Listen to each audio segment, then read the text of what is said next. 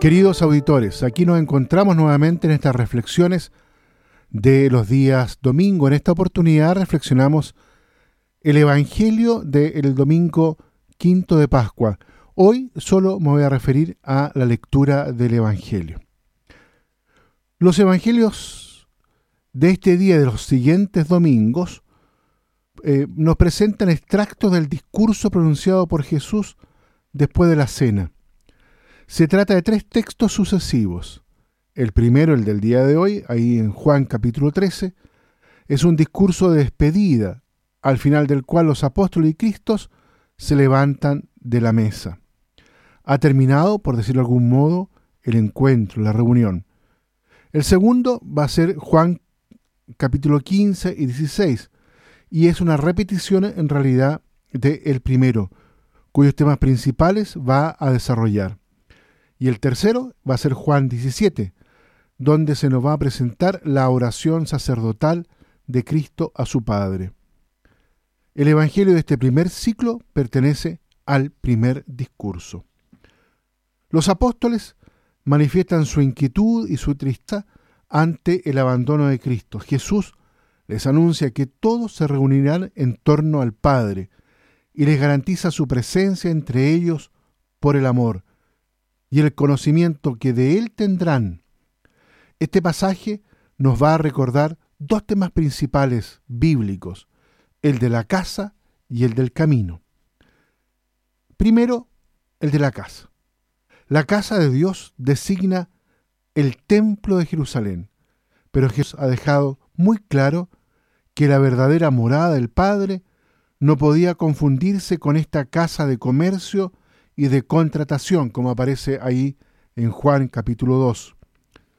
Dio a entender el mismo Jesús que él mismo era esta casa de Dios, ya que su fidelidad al Padre constituye el sacrificio definitivo y en él serán acogidos todos los hombres con mayor hospitalidad que en el templo de Sión.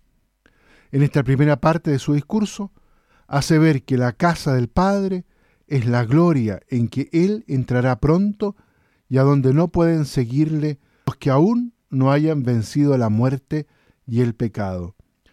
La casa llega a ser, por lo tanto, una experiencia más, la de vivir con el Señor y el Padre.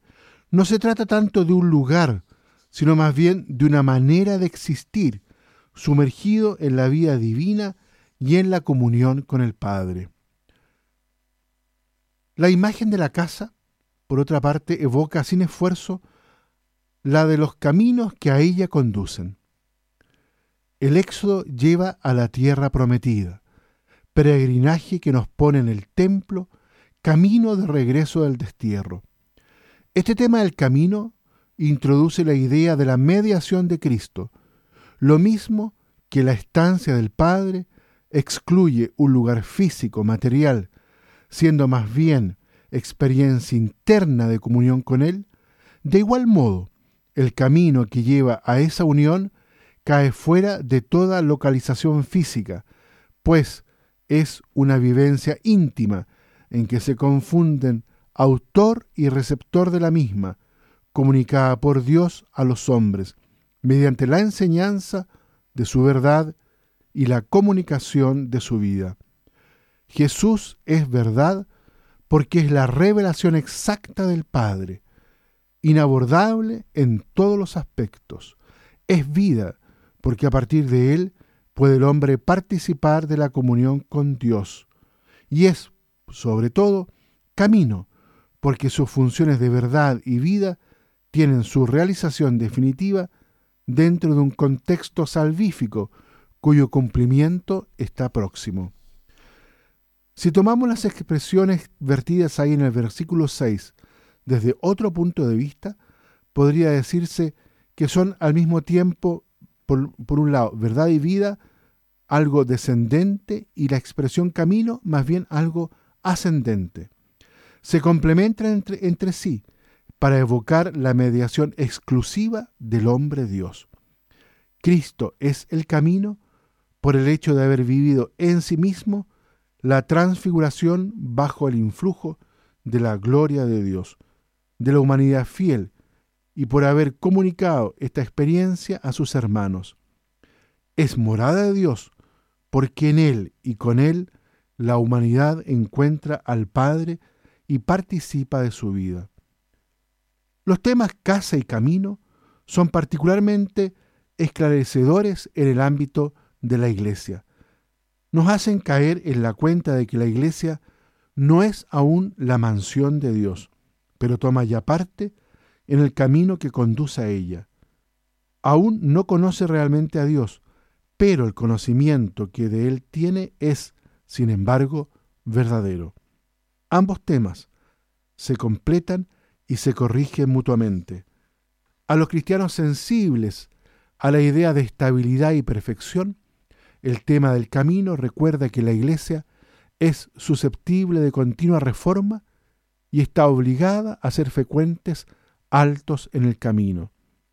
Les recuerda también a los cristianos este tema que la Iglesia no puede, ni tampoco debe, conceder un valor absoluto a las culturas y ritos de que se vale para poder presentar su misión, que no puede dar valor eterno a lo que en ella no es más que servicio a los demás y renuncia de sí.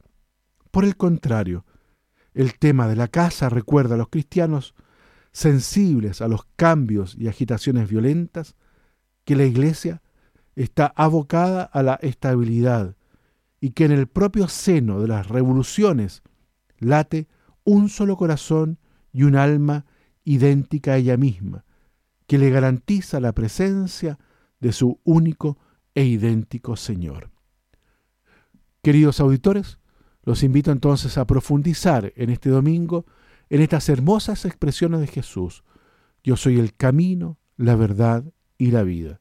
Los invito a que terminemos esta reflexión con la siguiente oración.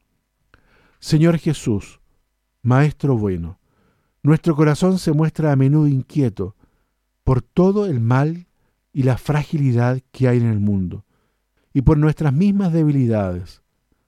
Aumenta, Señor, nuestra fe en ti y en el Padre que nos has revelado. Tú eres el camino, haz que te sigamos.